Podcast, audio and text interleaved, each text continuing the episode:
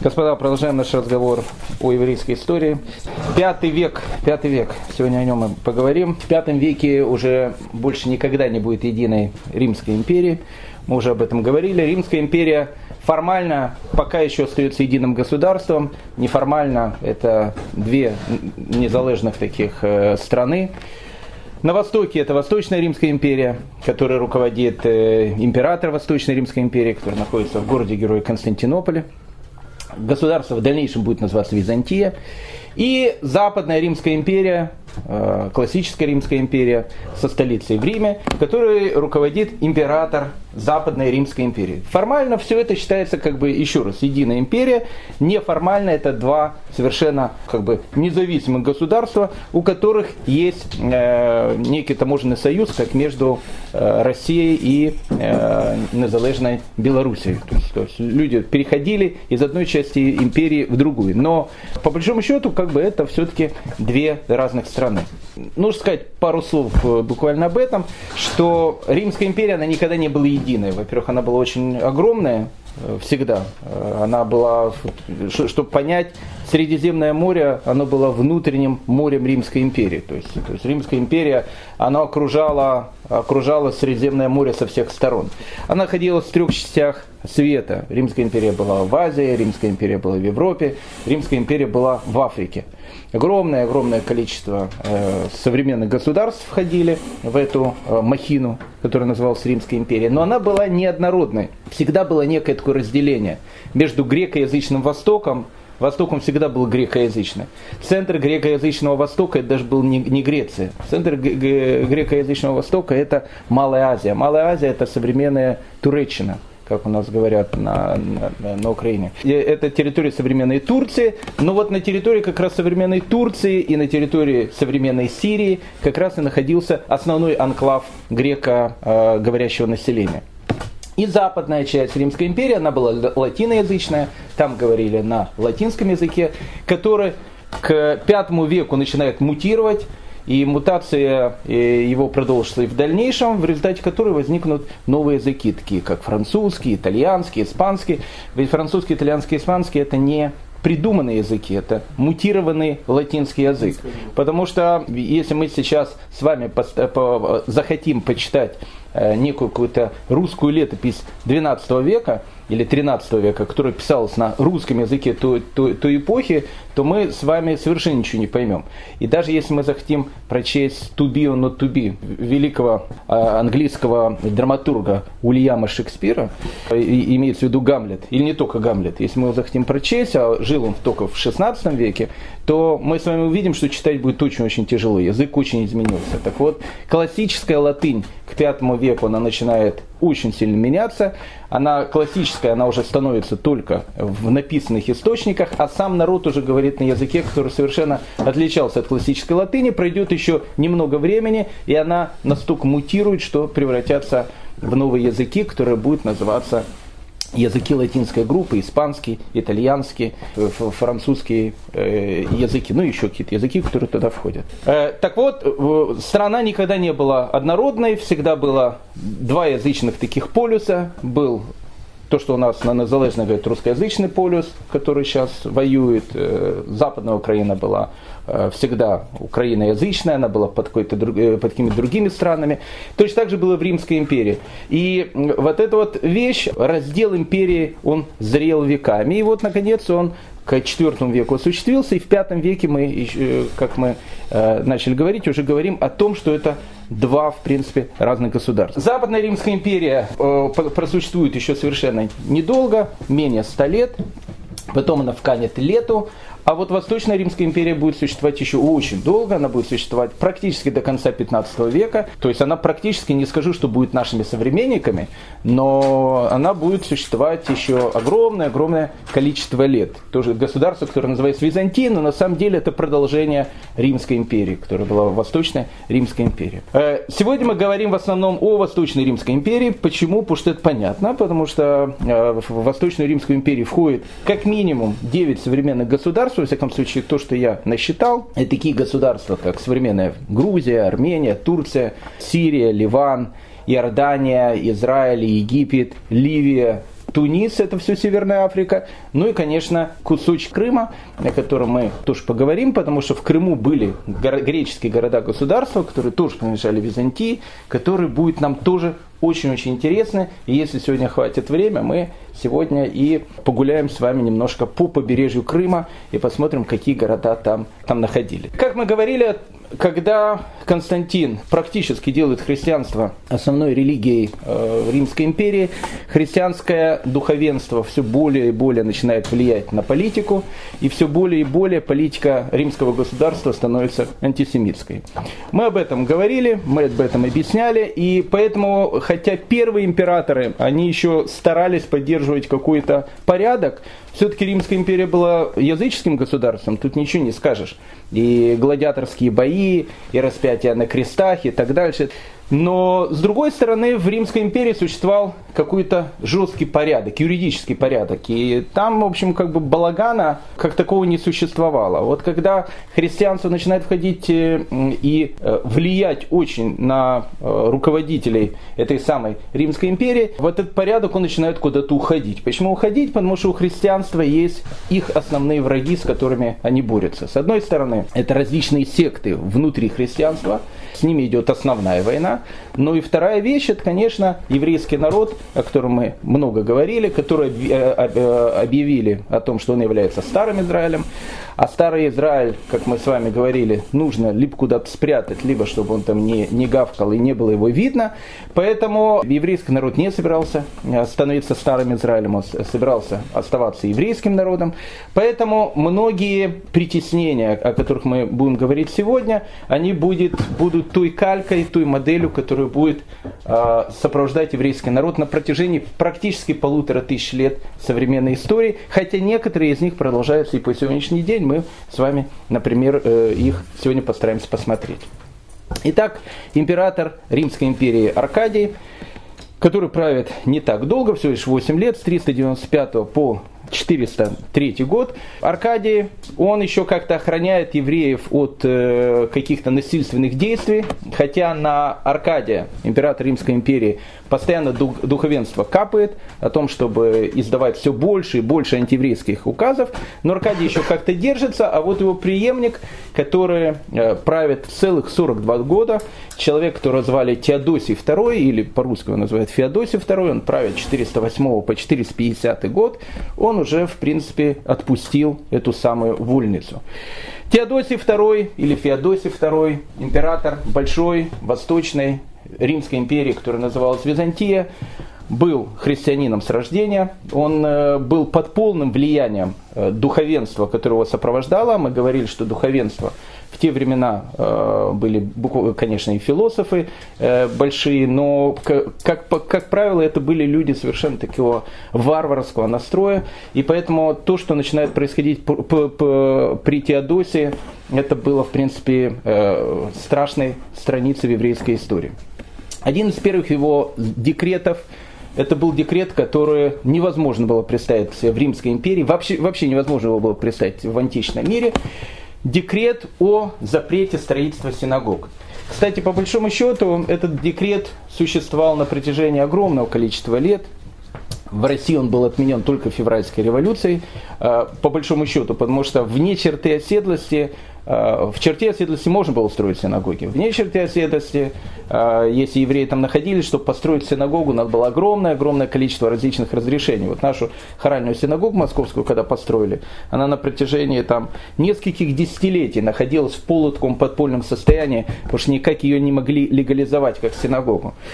Э, но это было уже 20 век, а если мы будем говорить о средневековье, в средние века очень часто евреям действительно то разрешали строить синагоги, то запрещали строить синагоги, поэтому многие синагоги, они просто перестраивались, чтобы они просто не рухнули от старости. Но декрет э, э, Феодосия II, он был очень жестким. Во всей Восточной Римской империи евреям запрещено строить новые синагоги. А, еще больше. Если синагога, было э, написано в этом указе, она стала старая, ветхая, крыша начинает рушиться, ее можно отремонтировать. Но если синагога, в крыша в ней уже рухнула, или синагога была разрушена, э, обратите внимание, очень важная вещь в скобочках, или синагога была разрушена, то на этом месте новую синагогу уже нельзя будет строить. Поэтому, в принципе, для того, чтобы у евреев было поменьше синагог, их просто нужно потихонечку рушить. А на месте разрушенной синагоги уже будет запрещено построить новую синагогу. Э, второй указ, который издает Феодосий, евреям запрещена любая форма э, воинской, э, воинской службы. Это уже было притеснение гражданских прав. Евреи, как мы с вами говорили, они были полноправными э, со времен Каракалы, полноправными гражданами Римской империи. И как любой гражданин Римской империи, они могли быть избираемы и избраны, как говорится, могли служить в армии, могли занимать любую должность Римской империи. В христианском Риме начинается притеснение. Поэтому евреям было запрещено доступ на военную службу, в дальнейшем евреям было запрещено заниматься любой официальной должностью. Теперь еврей не мог занимать никакой официальный пост. Единственное, что евреям разрешили, им разрешили еще заниматься адвокатской деятельностью. Тогда действительно уже появляются э, чисто такие еврейские профессии. Евреев было много адвокатов, евреев было много врачей. Так вот, адвокатская деятельность пока и евреям еще разрешают э, заниматься, хотя уже когда тот же самый Феодосий II будет конец его царства, и адвокатской деятельностью евреям было запрещено заниматься также. Ну, э, указы указами, но жизнь в Восточной Римской империи для евреев, которые, которые там жили, она с каждым годом становилась все более и более тяжелой. Ну, допустим, в 417 году в Антиохии э, произошло событие, которое потом будет ну, ксерокопироваться на протяжении э, огромного количества времени, и ксерокопируется и повторяется вплоть до сегодняшнего дня. В 417 году в сирийской Антиохии евреи, как обычно, готовились к Пуриму, точно так же, как и готовится э, наша община, э, готовились к Пуриму. И типичная вещь, которая э, есть у евреев на Пурим, это пуримский карнавал, который потом получил идышевское название Пурим-шпиль. Тогда, может, не было как таковых Пурим-шпилей, но люди веселились, радовались. Поэтому у евреев в Антиохии был такой способ радости. Они обычно на Пурим делали такую висельницу. На эту висельницу вешали некое чучело, которое напоминало Амана, и говорили, что вот, вот мы как бы повесили злодея Амана. Всем было весело, детям было весело, общине было весело. Э, ну и как бы на это все наблюдали, тут же на масленицу чучело тоже сжигают, как бы, ну как бы какие-то вещи, чучело повесили. Но в 417 году почему-то появилось совершенно какое-то ноу-хау. Пока оно было э, ну, такое еще не сформированное, потом оно сформируется в более такой ясном виде, но, но появилось впервые именно в 417 году. По Антиохии поползли слухи, что на самом деле Висельницу евреи построили не случайно, на самом деле это не виселица. Виселица издалека напоминает форму креста, и на этом самом кресте жиды схватили маленького христианского младенца и на этом кресте его распяли. И когда э, слухи о том, что жиды распяли на кресте христианского младенца, поползли по Антиохии, в Антиохии возникла погромная ситуация, которая только благодаря действию властей и только благодаря быстрому расследованию ситуации, которая была, не закончилась страшным погромом. Но идея, она уже появилась на Пурим, правда, потом уже будет не Пурим, Пурим будет не, не модно, потом это будет Песах. Евреи почему-то будут красть христианского младенца. В Антиохии они его хотели распять на кресте, потом э, дело трансформируется и, как мы знаем, будет говорить, что у христианского младенца уже будет пить кровь, которую будут капать потом в мацу. Но это, но это появится чуть позже, пока идея это еще не появилась, пока появилась только вот идея э, распятого христианского младенца. 423 году по всей Сирии прокатилась волна не то что еврейских погромов, разрушения еврейских синагог. Раз был указ о том, что синагога разрушена, не может быть э, больше отстроена, поэтому нужно было синагоги рушить. В 423 году по всей Восточной Римской империи начали рушить синагоги.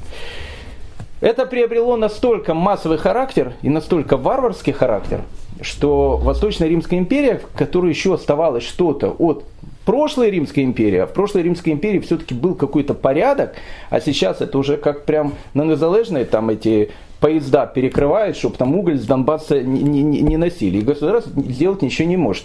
Так вот, в Римской империи получилась такая же ситуация. В Римской империи рушат э, синагоги, а государство как бы ничего э, не предпринимает. И тогда префект всей Сирии, человек, которого звали э, э, Асклепидион, он был э, папой Э, императрицы, жены Феодосия II, он э, стукнул по столу и сказал, что безобразие надо прекращать, потому что, ну, как бы, мы все, конечно, понимаем, э, христианские проповедники, это все очень хорошо, все очень приятно, но та махновщина, которая начинается в Сирии, ее нужно прекращать, иначе государство просто перестанет быть государством.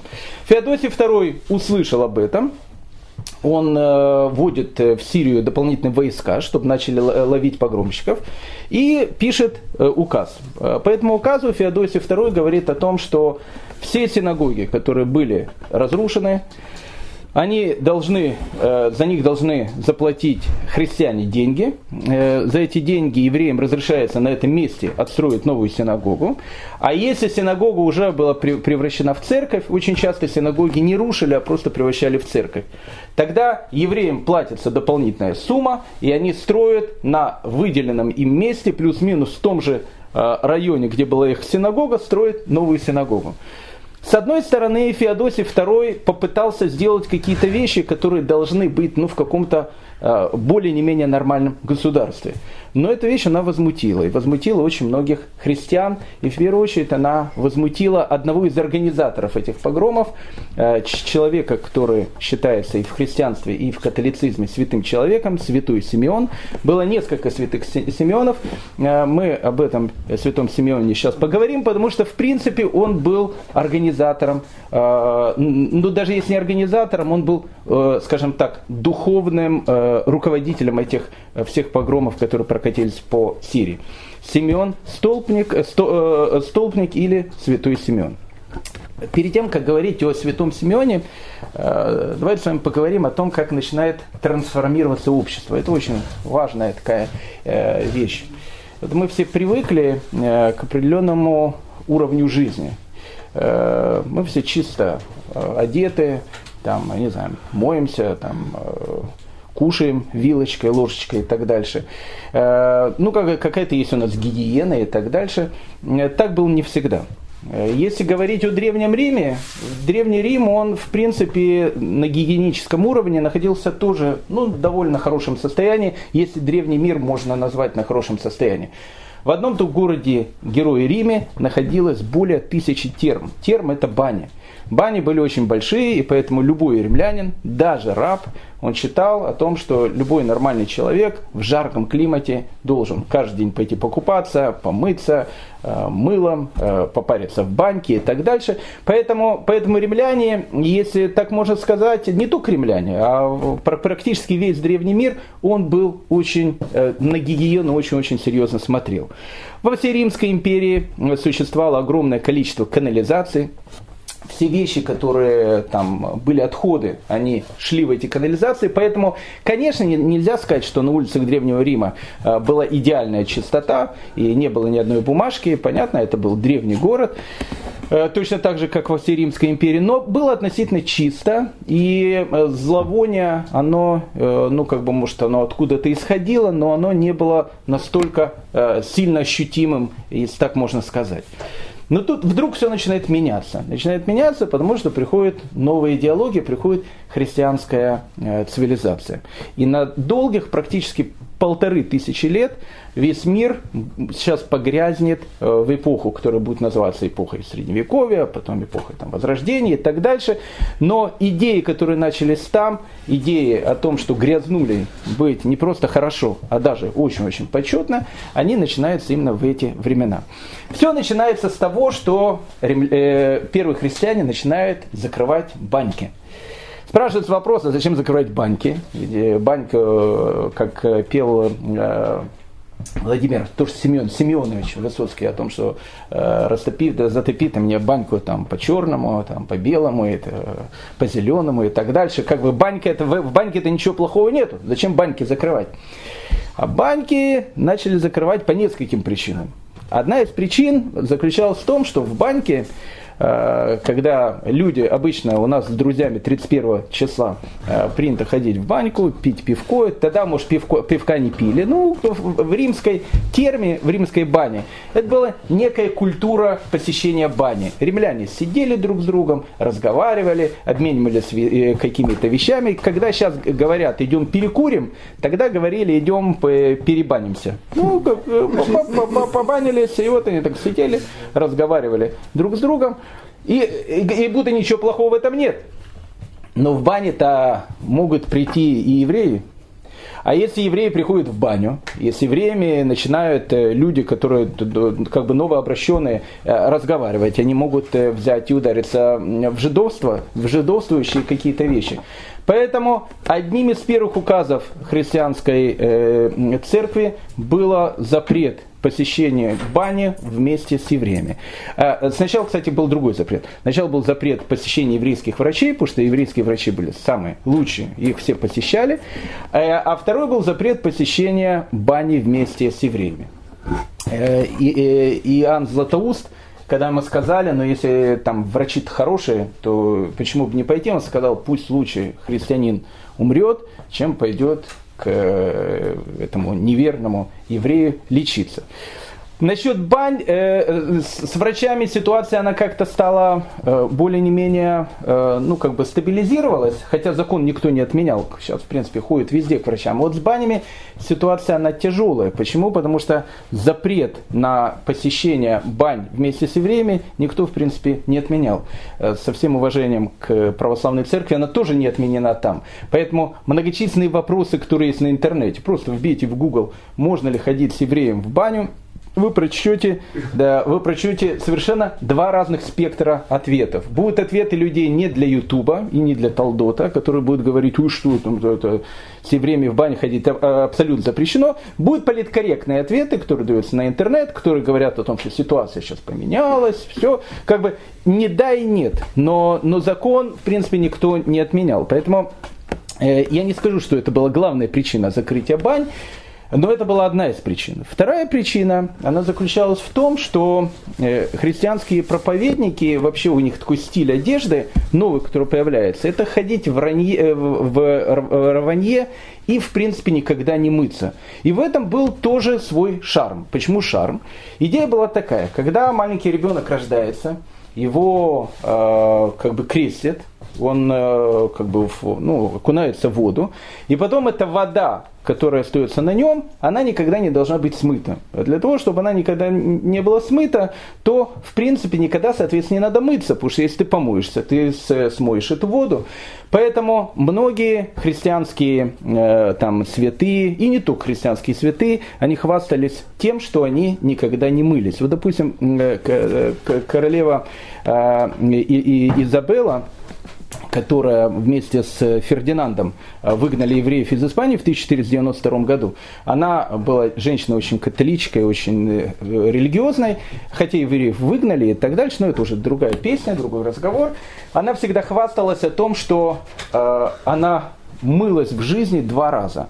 Один раз она купалась, когда она родилась, Второй раз она купалась перед свадьбой. То есть так сказали, все остальное время она не купалась. Вот теперь представьте себе человек, который живет в жарком климате и который никогда не моется. Вот, допустим, Микеланджело, Микеланджело который живет уже все-таки в, в Италии 16 века, все-таки плюс-минус времена Средневековья, оно плюс, э, как бы уже начинает заканчиваться, времена Возрождения, Ренессанса, как мы говорим. Вот, допустим, Микеланджело, он был одним из самых рьяных противников вообще купаться. Поэтому некоторые вспоминают о том, что когда ну, рядом с Микеланджело невозможно было находиться, это понятно, потому что человек одевал одежду, никогда ее не снимал, он в ней потел и так дальше. Поэтому, э, когда вот он расписывает э, свои известные фрески, э, запах там стоял ну, довольно такой серьезный, не только от Микеланджело, но и от всех остальных товарищей. Вши Э, они становятся э, тоже э, новой такой, новым таким брендом святости. Почему? Потому что в, шов, в шее начинают называть божьими жемчужинами. И э, чем больше у человека, э, чем более он был грязный, и чем было более у него в шее, тем более человек считался аскетически, тем более человек считался религиозно настроенным. Римская империя со своими идеалами гигиены начинает постепенно уходить в лето, и наступает совершенно другая эпоха. В эту другую эпоху в Римской империи существовали туалеты, и туалетов было очень много. Второй вопрос, как, как в Римской империи туалеты там были, там это э, были такие длинные ряды, в которых не было никаких стенок, люди сидели друг с другом. Обычно дорогие туалеты, они платные все были, они строились с видом на какие-то красивые там э, пейзажи. Вот люди сидят вместе в туалете и тут, тут обсуждают, трепятся. Точно так же, как в бане. Это считалось тоже некая такая культура. Э, э, на Востоке так было не принято, потому что считалось, что это как бы некрасиво. В Риме люди в туалет ходили друг при друге. Но они ходили, прошу прощения, в туалет, в которых были дырочки, и эти дырочки, они были присоединены к, к канализациям, которые все эти нечистоты куда-то сносили. А вот э, новая эпоха, она говорит о том, что мир этот, он очень приходящий, а раз он очень приходящий, человек должен в этом мире страдать, быть аскетом, и поэтому, ну, ну хочешь в туалет, ну, пойди в туалет. А куда, куда пойди в туалет? Ну, вот где находишься, там и в туалет, э, в принципе, пойди. И начинаются вещи, которые совершенно не были приняты в древнем обществе, э, улицы начинают постепенно превращаться в полную грязь. В начале Средневековья но об этом поговорим больше. В средние века это будет приобретать совершенно какие-то ненормальные формы. Э, ну вот, э, допустим, зачем начало даже средневековья? Все читали, кто-то, может быть, смотрел или слушал, трех мушкетеров Дюма. Три мушкетера Дюма, они живут при э, Париже начала 17 века при французском короле, короле Людовике XIII. Людовик XIII, все его знают. Людовик XIV, его сын, король солнца. Так вот, э, в Лувре времен Людовика XIII и Людовика XIV, и, кстати, более поздние времена, я уже не говорю о более ранних временах, в принципе, туалетов не существовало, поэтому огромное количество людей, которые приходило в Лувр, они, если хотели, прошу прощения, пойти в туалет, а люди кушали тогда еду не такую экологически чистую, как у нас, расстройства желудка были сплошь и рядом, мы это видим, мы это об этом читаем. Поэтому, когда человек хочет пойти в туалет, он в туалет идет прямо в Лувре. Поэтому, по большому счету, а, люди, которые заходили в Лувр, если бы мы попали с вами во времена там, трех мушкетеров, мы, Лувр он бы не был таким романтическим, там, с боярским в виде Д'Артаньяна и так дальше. Может быть, ходил бы такой э, боярский Д'Артаньян. Но э, видон у него, запах от него и вообще запах, который который был в Лувре, он был ужасный. А это был уже, в принципе, 17 век. А если сказать чуть раньше, чуть раньше, то у французской королевы вообще существовала идея, э, так как в замок приходили и все, прошу прощения, гадили прямо там, убирали это крайне редко. Ну, интеллигентный, у интеллигентных людей был горшок, у интеллигентных людей. Они этот горшок куда-то должны были выливать. А, как правило, выливали его в окна на людей, которые ходили э, э, снизу. Поэтому э, городские власти даже в средние века старались бороться с тем, чтобы не выливали рядом сок из окон, но все равно все выливали. Но если из окон не выливали, он просто выходил на улицу и выливал прямо на улицу. Это можно было. Из окон нельзя было, на улицу можно было.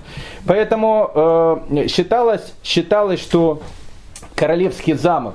Вот в нем люди ходили, ходили, ходили, ходили, гадили, гадили, гадили, гадили. И когда уже невозможно было в этом замке оставаться, потому что ну просто невозможно было, даже, даже с точки зрения средневековья невозможно было оставаться, этот замок на время оставляли и приезжали в другой замок. Так было принято. Эта эпоха, она начинается именно сейчас, и вот как бы а, право, правовестниками этой эпохи и э, будут э, люди, которые, в принципе, будут эту идею пропагандировать. Мы да, с вами начали говорить о Семене Стопнике, мы не начали о нем говорить, если он не был бы одним из инициаторов этих страшных погромов э, синагог 423 года. У Семена Стопника э, столбника был еще другой Семен, который плюс-минус жил в эту же э, эпоху, его звали Семен Сиракузский. Э, он жил в городе Герои Трир, э, город находится в Германии, потом в нем родился выкрест внук Равина, которого назвали Карлик, Карл в смысле, а фамилия у него была Маркс. А тогда еще Карла Маркса не было, и в, в римском городе Трир находились ворота, которые называлась Порта Нигра или Черные ворота. Эти ворота были старые, еще существовали с античных времен. И вот э, святой Симеон Сиракузский решил замуна, замуровать себя в этих воротах. Он замуровал, это считалось тоже шиком той эпохи, верхом святости. И человек в заточении, в замурованном заточении прожил многие-многие годы. Прошу прощения, маленькая комната, где находится человек, туалетов там не было, э, канализации там не было. Ему единственно в маленькую дырочку, которая была в стене, давали еду. Можно, можно представить себе, вот как Семен Сиракузский, он, в общем, как бы э, существовал э, в этом закрытой комнате. Когда Семен Сиракузский умер, его прям там замуровали, в этой комнате. И, в общем, как бы э, Семен Саракузский один из святых. Но мы все-таки говорим сейчас о Семене Столпнике. Семен Столпник тоже э, прославился тем, что... Почему он называется Столпник? Столпник, вот у нас Семен делает кашу. Его можно было бы назвать, да, там, Семен Кашечник. А вот э, Семена назвали Столпником, потому что он решил избрать такую форму аскетизма, жить на столбе. Ну, э, как бы для современного человека это звучит, может быть, немножко дико, но вот представьте себе ситуацию, столб это колонна. Ну, колонна, ну, ну какая она там в объеме? Ну, не знаю, метр, ну, полтора метра. Ну, не знаю, сколько она. Я, я думаю, что люди, которые катаются на этих э, двух колесах без руля, сейчас надо держать как-то равновесие. Представьте себе ситуацию о том, что вам нужно какое-то время прожить на колонне. Колонна, она, опять же, небольшая. А, это ж э, как бы надо держать равновесие какое-то. А, но на колонне прожить час, это тяжело. Ну, два, наверное, еще тяжелее. Но я уже не говорю о дне. Это вообще, а как вы ночью будете на колонии? Можно же упасть просто с этой колонны. Семен Столпник на колонии прожил 37 лет. 37 лет, во всяком случае, так написано в его житие. И все это время он находился на этой большой колонии. Вообще Семен Столпник был человеком изобретательным, он придумал различные совершенно вещи, связанные с аскетизмом. Монахом он стал 18 лет, и в тот момент, когда он стал монахом, тогда уже даже и для христиан того времени он был довольно таким жестким аскетом.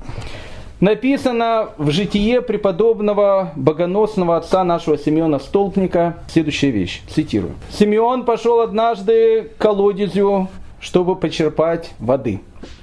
Взяв веретку от черпака, очень жесткую, сплетенную из пальмовых ветвей, когда человек идет обычно к колодцу и видит веревку, он э, понимает, что веревка, она предназначена для того, чтобы бросить ведро в колодец и набрать воды. Но Семен Стопник решил по-другому. Взяв веревку из черпала, очень жестокую, сплетенную из пальмовых ветвей, он обвил ее себя по голому телу, начиная от бедер до шеи, да так крепко, что веревка врезала в тело. Прошло 10 дней, и тело его загноилось от ран. А в ранах этих кишило множество червей. Братья стали жаловаться игумену. Откуда ты привел к нам этого человека? Невозможно терпеть, срад, смрад от него исходит нечеловечески. Никто не может стоять рядом с ним. Когда он ходит, черви прямо падают с него. Постель его также полна червями. Игумен расспросил Симеона и узнал, что тот носит власяницу. Ну, то есть он покрылся этими вещами. И сказал, что ему не следует в столь молодом возрасте так изнурять себя. Симеона насильно сняли власяницу, не хотел, сняли. И его раны постепенно стали заживать. Но братья продолжали замечать, что молодой монах изнуряет свое тело и тогда игумен велел Симеону уйти из монастыря. То есть мы видим о том, что и Симеон э, такими мерами, которые у него были, он был довольно таким жестким человеком. В 423 году Симеон решил новый вид испытания, э, такой стоять на столбе. Он на столбе стоял 37 лет. Э, ну, вы же понимаете, опять, человек стоял на столбе 37 лет, прошу прощения, туалетов не было. Значит, соответственно, вот тот столб, Симеон, э, еду ему давали по веревочке. Однажды Симеон Столпник решил о том, что на двух ногах стоять на столбе, это тоже слишком круто. И тогда он решил стоять на одной ноге. он взял одну ногу и начал стоять на столбе. Продолжает писать в житии преподобного богоносного отца нашего Семена Стопника. Я же ничего не придумаю, я же читаю цитаты. Откуда взяты? Из Википедии. Семен Стопник. Наберите.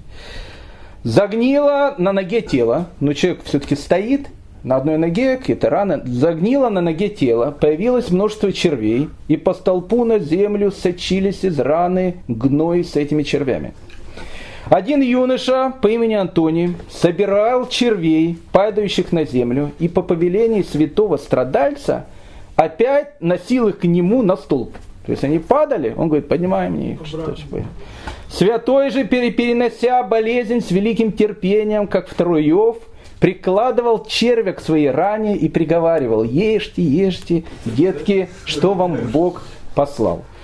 Это, это э, лицо э, христианства э, V века.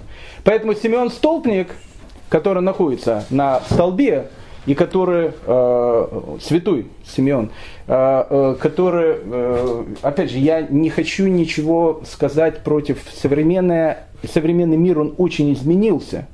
И о Симеоне сейчас вспоминают только по его каким-то праведным э, каким-то высказываниям и так дальше. Но вещь, она начиналась тогда, то есть она начиналась с этих вот вещей. Вот Семен Столпник, в принципе, был э, э, настоящим таким заядлым антисемитом, но это нормально было, любой э, религиозный человек должен был быть антисемитом, потому что еврейство было главным врагом.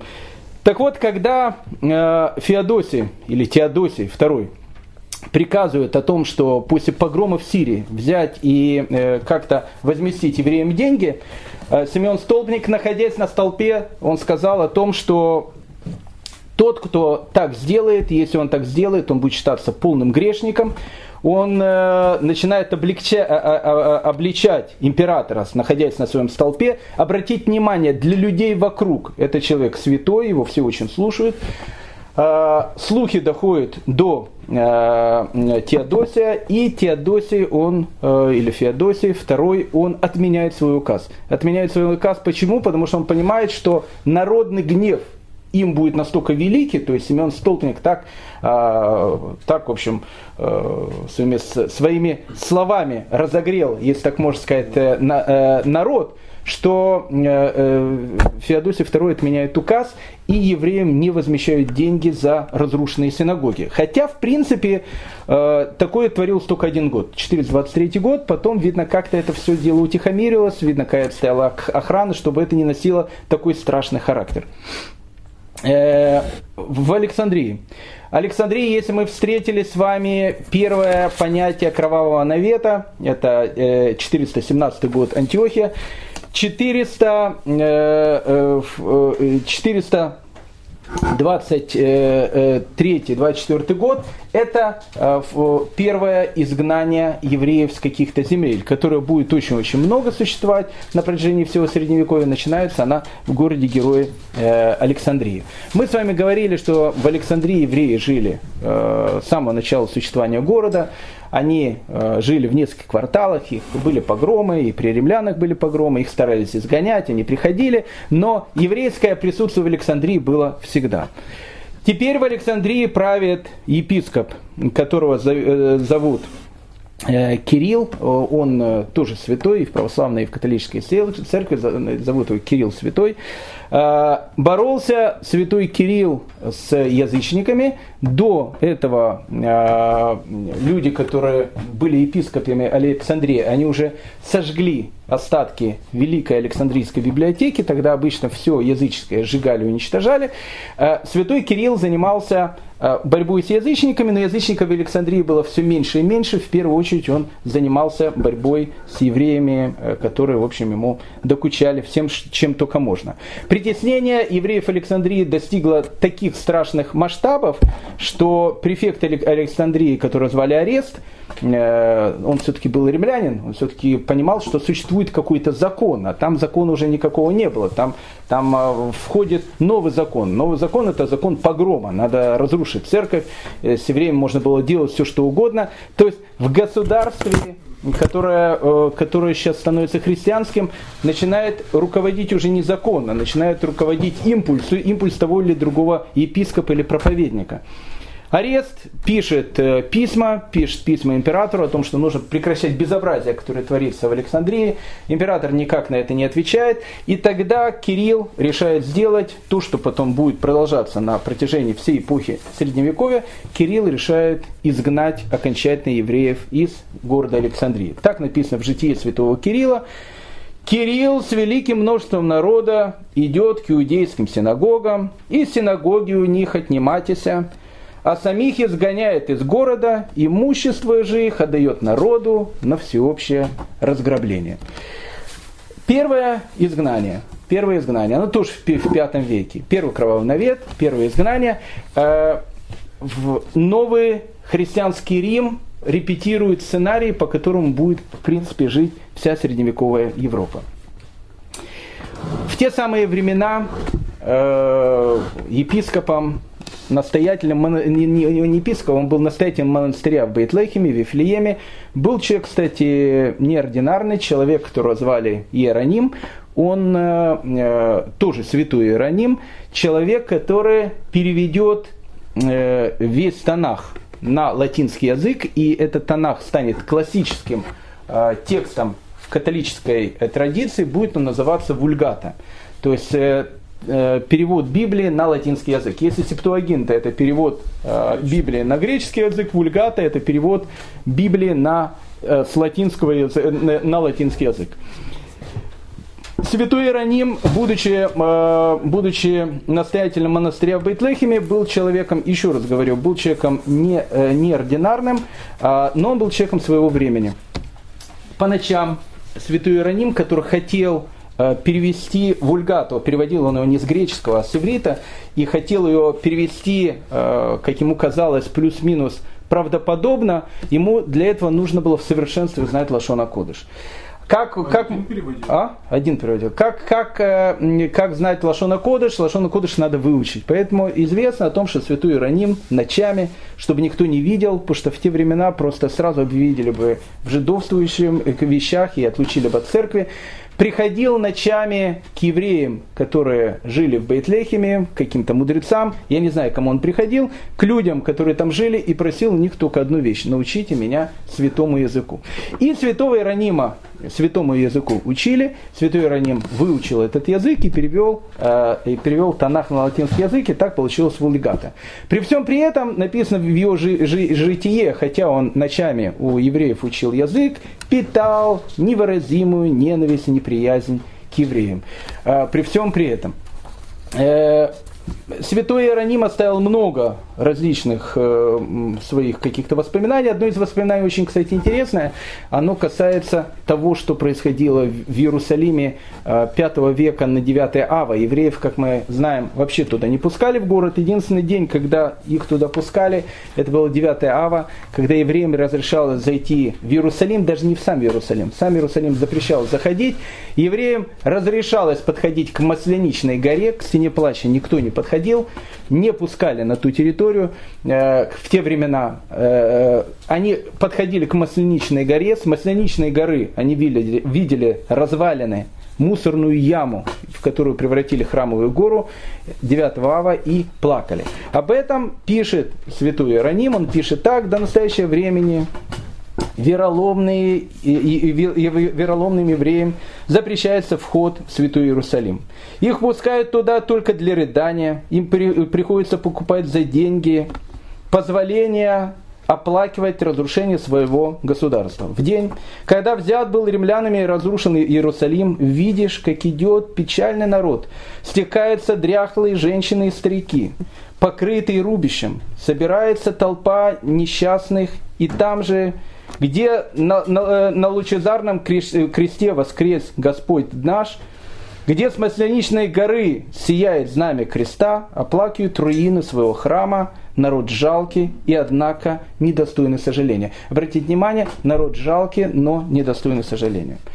Э, еще у них слезы на глазах, и руки дрожат, и волосы растрепаны, а солдаты, стражи требуют им мзды, чтобы позволить им еще хотя бы немножко поплакать на этом месте.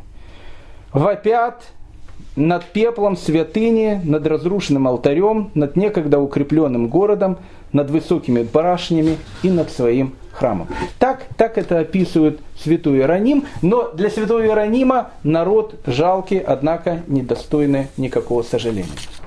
В те времена в Северной Африке живет другой э, э, святой, очень известный э, человек, э, которого звали Блаженный Августин. Блаженный Августин один из самых почитаемых э, отцов церкви, Блаженный Августин тоже всю жизнь боролся с различными видами христианского сектанства. А вместе с тем он борется, понятно, всю жизнь с евреями. Он пишет классический трактат, который называется «Государстве Божьем» в видении э, святого Блаженного Августина «Государство Божье», государство, где все живут по-божески, кроме одного народа. Народ бесправный, народ, на которого постоянно э, его притесняет, это еврейский народ. Хотя Блаженный Августин дает совершенно потрясающую трактовку, э, которая окончательно уже все запутала. Потому что до этого э, Божий народ, он уже перестал быть еврейским народом. Теперь как бы христиане называют себя новым Израилем, а евреи теперь не новый Израиль. Но евреев всегда существовала какая-то вещь. Какая? Был Яков, был Исав.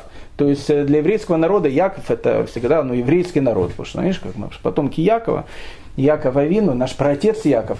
Исав, он считался всегда э, и считается до сегодняшнего дня родоначальником э, Римской империи, родоначальником вот этой вот цивилизации, которая создала Римскую империю. Яков и Исав. Вечная борьба. Но тут же все поставлено с ног на голову. Теперь надо сказать, что Яков это христианский народ, а Исаф это теперь еврейский народ. Ну, уже все поменялось местами. Как это сделать? Э, это совершенно гениально делает Блаженный Августин. В одной из своих трактатов он пишет, еврейский народ сохранился только потому, что Бог наложил на него печать Каина – Дабы не убил его всякий встречный, но он должен подчиняться христианским народам. В состоянии унижения евреи являются свидетелем своей неправды и нашей правды. Э, иудей, э, иудей есть раб христианина. А по поводу библейского стиха о Исаве и Якове ведь сказано, обратите внимание, как гениально, старший брат будет служить младшему.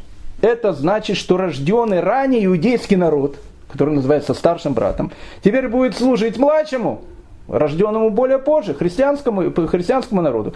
Поэтому мы видим даже из этого, пишет Блаженный Августин, что теперь народ Израиля не только перестал уже быть потомком Якова, но теперь он вдруг трансформировался, стал неким таким трансгендером, и теперь он уже стал потомком Исава. Это ситуация, которая происходит во времена э, Феодосия II. Как вы понимаете, жить в Восточной Римской империи в те времена становилось все более и более веселее. И поэтому понятно, что еврейское присутствие в земле Израиля при таких э, потрясающих вещах, оно не прибавляется, оно наоборот убывает с каждым днем. Точно так же, как было в начале 90-х годов, в любой еврейской семье, любой разговор, который был на кухне, был только один. Ехать надо. А если ехать, куда ехать, когда ехать. Были те, которые уехали, были те, которые не уехали, но говорили об этом все. Все евреи Римской империи э, Восточной Римской империи, на Западной, в Западной Римской империи просто не было такого большого количества евреев. Э, постоянно понятно весь разговор, который у них происходит на кухне, ехать надо. Куда ехать? Ну, ехать было единственное э, место, которое можно было уезжать, это была территория Персии. В Персидской империи территория древнего Вавилона – которая принадлежала тогда Большой Персидской империи, евреи продолжают жить свободно, э, у них э, большое количество прав и так дальше, хотя и там будут происходить разные вещи, но это будет немножко другой разговор, когда мы будем переместим нашу камеру и посмотрим, что происходит в этот момент в Персидской империи. А к 399 году император уже Западной Римской империи, который зовут Ганори, вдруг подумал о том, что э, порядки, которые сейчас существуют в государстве христианском, э, э, в Римской империи, они не совсем правильные, потому что существует такое понятие, как еврейский наси, еврейский патриарх. Мы с вами знаем о том, что первый наси, глава такого еврейского народа, был Илель. Это еще были времена Илеля и Шамая. Илель жил во времена Ирода. К этому, к этому моменту уже прошло практически 400 лет. И все это время все его потомки, они занимали должность Наси. И вот э, они были в разных городах. Сначала Наси были в Иерусалиме, потом они были в Явне, потом они были в других городах, в Ципоре конец Наси и э, последний еврейский Санхедрин, который находился, это был город-герой Твери. В этом, в этом городе находилось последнее э, присутствие еврейской духовности. Так вот, римский император Ганори, он понимает о том, что безобразие нужно заканчивать, и э, нужно э, понятие, что у евреев есть свой патриарх, как, как это тогда называлось, это дело надо заканчивать. Все евреи Римской империи, они, э, э, они собирали какой-то небольшой налог. И этот налог, он шел на содержание э, носи и на содержание вообще, вообще всех тех структур, которые он поддерживал в Святой Земле. Ганори в 399 году решает прекратить, запретить сбор средств для того, чтобы институт патриаршества, институт Наси, который был, он умер бы сам по себе, потому что не было денег. Тогда император Восточной Римской империи, потому что все-таки Наси, он находится на его территории, тогда это был Аркадий, он говорит, что это несправедливо, это неправильно, это не по закону. И он скажет, что на его территории деньги на Наси собирать можно. Тогда Ганори, видя о том, что ну, как бы, э, государство-то считается как бы одним, если Аркадий говорит так, он не может говорить как-то по-другому, политика должна быть какая-то совместная, и тогда император Ганори тоже отменяет свой указ, и э, э, институт Наси еще какое-то время просуществует. Но императору Ганорию, точно так же, как и императору Аркадию, э, в это же время вдруг стало не до Наси, потому что в самой Римской империи происходят процессы, которые очень-очень напоминают современную Европу. Настолько напоминают, что э, прям таки хочется иногда крикнуть э, современным европейцам, послушайте наш урок на э, сайте Талдот, о том, что я сейчас скажу, или просто посмотрите телевизор, потому что, в принципе, нет ничего нового под солнцем. То, что сейчас происходит в современной Европе, происходило и тогда. Мы с вами говорили, что во второй половине IV века гонимые гунами, через Дунай переходит огромная-огромная толпа беженцев. Беженцы это были готы. Мы с вами говорили о готах, с вами немножко говорили о них э, в прошлый раз. Так вот, готов было все больше и больше. Их начинают селить в городах. Они селятся в городах э, Римской империи. И тогда э, римские императоры, типа э, Ангелы Меркель, которые были плюс-минус, они считали о том, что готов можно как-то ну, сделать так, чтобы они стали как бы полноправными э, жителями Римской империи, то есть ну, как бы чтобы они стали римлянами. Но готы римлянами не собирались становиться, они живут в городах, их там становится все больше и больше.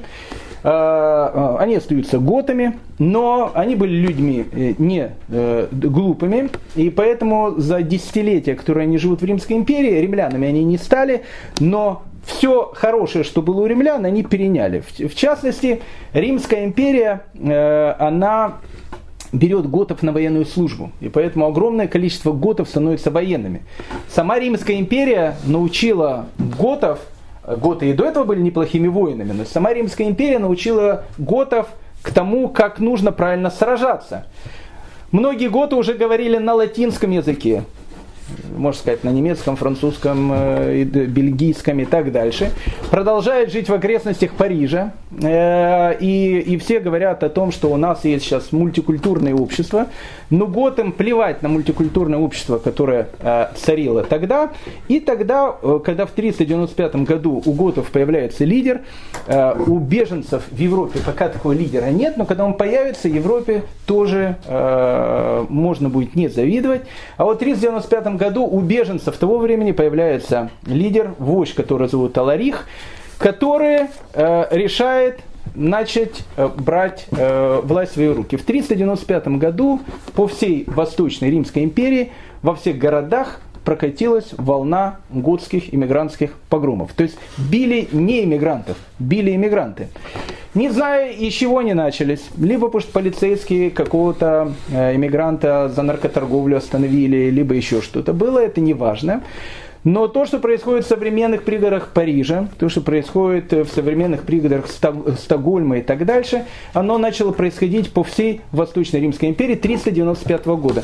Готы, которые жили в городах, которые не собирались становиться римлянами, они начинают устраивать беспорядки в этих городах. Тогда Аркадий, потому что в основном готы они живут в Восточной Римской империи, он был слабым императором, точно так же, как э, многие лидеры Запада сейчас слабые. Он э, понимает о том, что с готами нужно договориться не силовым путем, а не взять, прекратить беспорядки тем, что всех пересажать в тюрьмы или выгнать на их, на их историческую родину, а тем, что ну, в общем, надо с ними договариваться. Э, Аркадий спрашивает у Алариха, лидера готов, о том, что они хотят. Они говорят, они хотят следующие вещи. Они хотят, чтобы им дали э, много государственных постов, потому что они считали, что э, иммигранты, они э, занимают вот, ну, такую как бы э, нишу степи, э, ступень в городах. Теперь они должны иметь какие-то большие государственные посты. И готы хотят, чтобы сама Римская империя, Восточная Римская империя, увеличила территорию, на которой они построят свою собственную готскую автономию. Аркадий, э, точно так же как Алан во Франции, они, он был э, президентом или императором довольно-таки слабым, и он, конечно же, пошел на все эти уступки. И в этом была их, э, его основная ошибка, потому что готы, они слабость не прощали. Увидев Аркадия как слабого императора, они поняли о том, что нужно продолжать действовать в дальнейшем. В 408 году Аларих ни много ни мало, собрав волну иммигрантов со всех городов, решил двинуться к Риму. Рим это уже западная Римская империя. Римом тогда руководит Ганори, о котором мы только что сейчас говорили. В 408 году вот эта огромная масса готов с востока, с Восточной Римской империи, прошу прощения, Восточной Римской империи, с территории современной Турции. Все происходит точно так же, как э, э сейчас. В Турции они начинают двигаться в сторону Европы. И вот большая армия Алариха, они начинают двигаться в сторону Рима. Если в Восточной Римской империи существовала регулярная армия, то в Западной Римской империи к тому, к тому периоду регулярной армии не было. То есть были какие-то легионы, которые были расквартированы по разным городам, но не было понятия э, регулярной армии, поэтому Аларих в 408 году, двигаясь по направлению к Риму, к нему убегают и прибегают огромное количество рабов, которые были тоже из варваров. Плюс в 408 году э, с севера на империю напали новые варварские племена, именно, э, племена франков и племена э, вандалов. И поэтому Аларих считает, что это очень хороший момент взять и ударить, прошу прощения, по морде святому городу Риму. Армия Алариха становится все больше и больше. Он подходит к 410 году, городу-герою Риму, окружает Рим, и Ганорий, император Римской империи, а, Алант той эпохи, стоит и не знает уже, что делать с беженцами, которых он принял. И он говорит, ребята, что вы хотите? Они говорят, мы хотим только одну вещь. Во-первых, мы хотим контрибуции – во-первых, нас э, э, вот эти пособия по безработице, то, что вы нам платите, это все, значит, фигня. А теперь мы хотим в, в 10 раз больше, огромные контрибуции, это раз. А и, и вторая вещь, которую мы хотим, мы хотим территорию. Нам мало территории, которую нам дали в, на Восточной Римской империи. Теперь мы хотим, чтобы это были наши независимые территории на Западной Римской империи, где мы будем жить. Ганори немножко подергался, немножко начал эти переговоры, говорил, ну это же неправильно, это же не демократично, э, ведь врагом э, всего цивилизованного человечества тогда был еврейский народ, точно так же, как сейчас враг э, основной ООН является Израиль, тогда врагом еврейского народа был, врагом всего мира был еврейский народ. А вот эти вот иммигранты, они, в общем, были друзьями. Ну, в общем, друзья вдруг они показали о том, что они могут быть и врагами.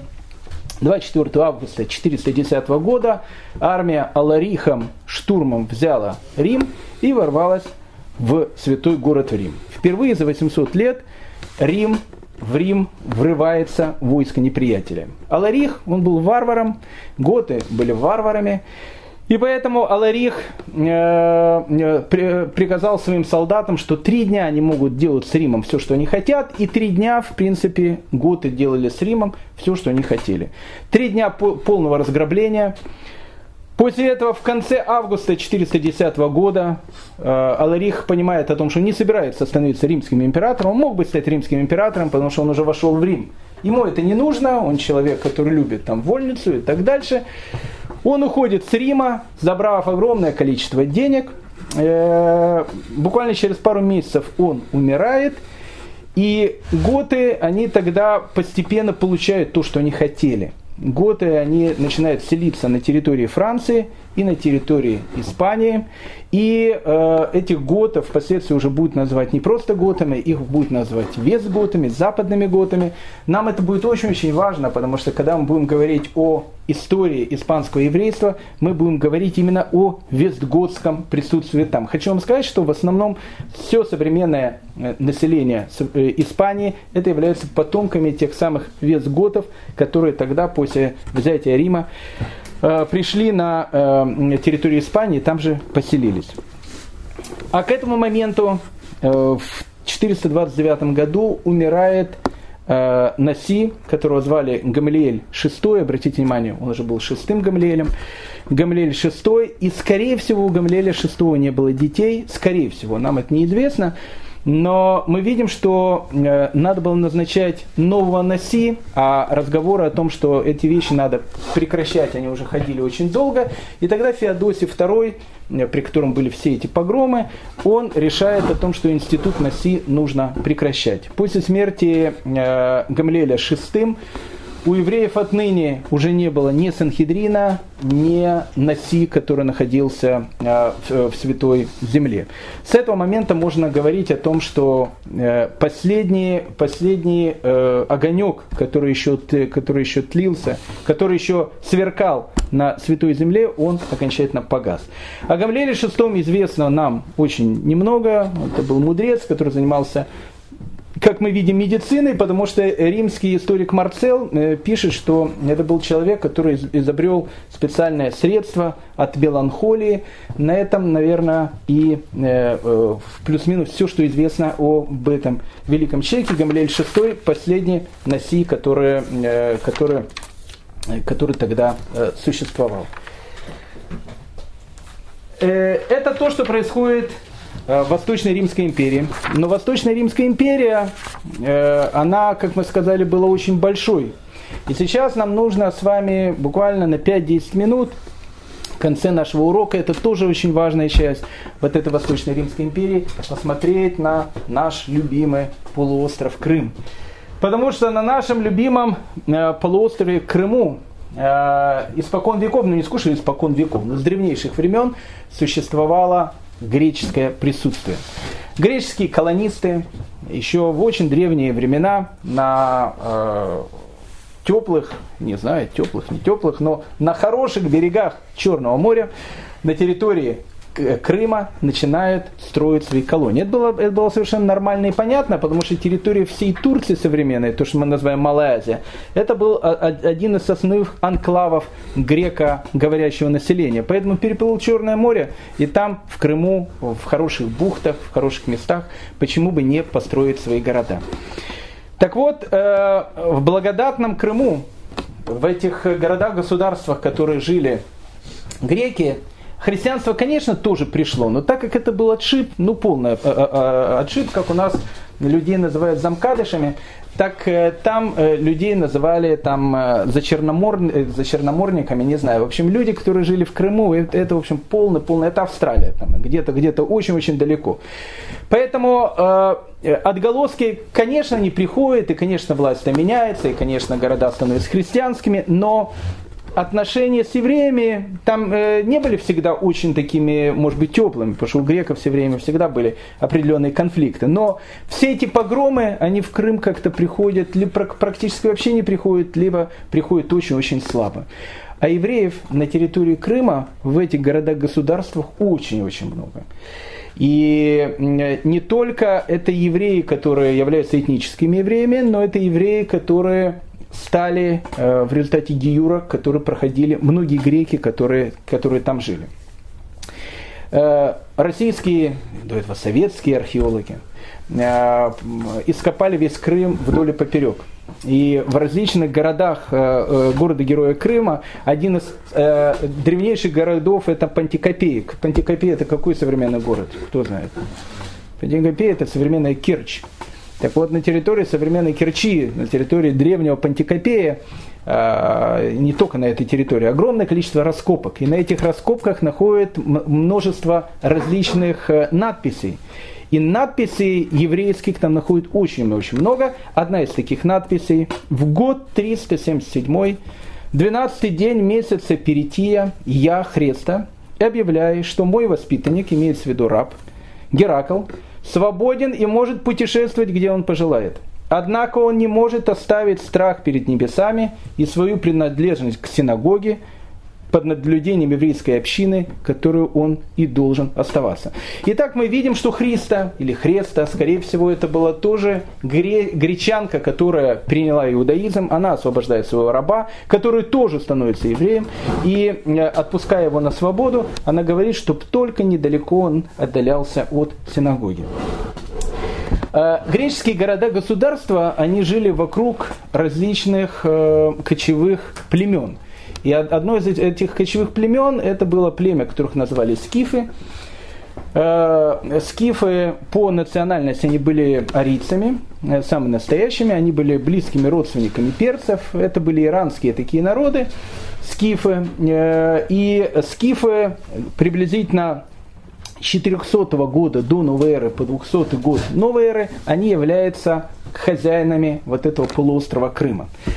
А, скифов у евреев, для скифов у евреев тоже было название. В те времена э, скифами э, их территорию называли Эриц Ашкеназ, скифами вообще назвали Ашкеназами.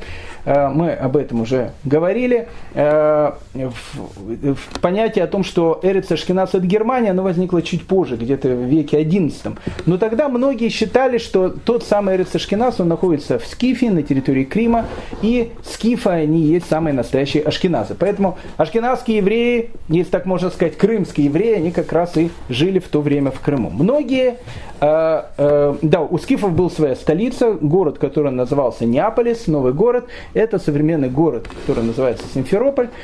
Э, многие скифы, опять же, то, что мы находим по э, каким-то различным историческим документам, они также переходили в иудаизм. Потом скифы уходят, на их место приходят сарматы. А потом от сарматов через некоторое время отделяется э, одна ветвь, которая называется аланы. Аланы, они э, хорошенько пробежали по всей Европе, они были в современной Франции, Испании, Португалии, Европу очень-очень сильно напугали. Даже основали город, который находится э, в современной Франции, который называется Алансон. Алансон происходит от э, имени этих аланов. Так вот, э, да, потом аланы э, основались на Кавказе, и они являются предками современных осетинцев. Так вот, об аланах писали, э, и э, аланы тоже присутствовали в Крыму, писали, что многие из них соблюдают еврейские законы. То есть мы видим, что в тот момент, когда на территории Восточной Э, Римской империи, которая находится там, вот, в Малой Азии, э, за все эти вещи просто отрывали головы, то на территории полуострова Крым мы видим не только греки, но и многие из варварских народов, которые находились там, многие из них, они были знакомы с иудаизмом и принимали иудаизм. Еще больше. Когда в Крым пришли готы, но это не наши вестготы, а вестготы они пошли туда, на территорию Испании. Это, это те готы, которые обосновались потом в Крыму, так э, многие готы, они тоже начинают принимать иудаизм. Почему? Потому что на одной из могильных плит, которая найдена в, Крыму, еврейских, имя человека, который лежит э, э, в этой могиле, его зовут Гери, Фри, Гери Фридил, чисто германское имя, мы видим, что, скорее всего, это был какой-то год, который становится евреем. Потом на территорию Крыма приходят гуны, о гунах мы поговорим, премия довольно дикая. Но в X веке, когда аббат Херигер из э, э, Лопса э, современная Бельгия, посетил Крым и говорил с гунами, которые там живут, он написал в своих записках, что гуны все уверяли и хвастались, что они происходят от великого еврейского народа. Ну, конечно, это все полный бред. Э, гуны ни от какого еврейского народа не происходили, но было очень много гунов, которые тоже принимали иудаизм. Почему это так важно э, по окончанию вот нашего сегодняшнего урока? Потому что пройдет э, какое-то количество времени, небольшое количество времени. И вот это вот влияние на все эти народы, которые там живут, приведет к тому, что один из этих народов э, не просто заинтересуется иудаизмом, а сделает иудаизм государственной своей религией. И этот народ, он будет называться хазары. Но о хазарах речь пойдет чуть позже, а пока мы находимся в пятом веке, в неспокойном пятом веке, где э, еврейские синагоги закрывают, где антиеврейские законы становятся все больше и больше. И э, в следующий раз мы продолжим наше повествование. Большое спасибо всем.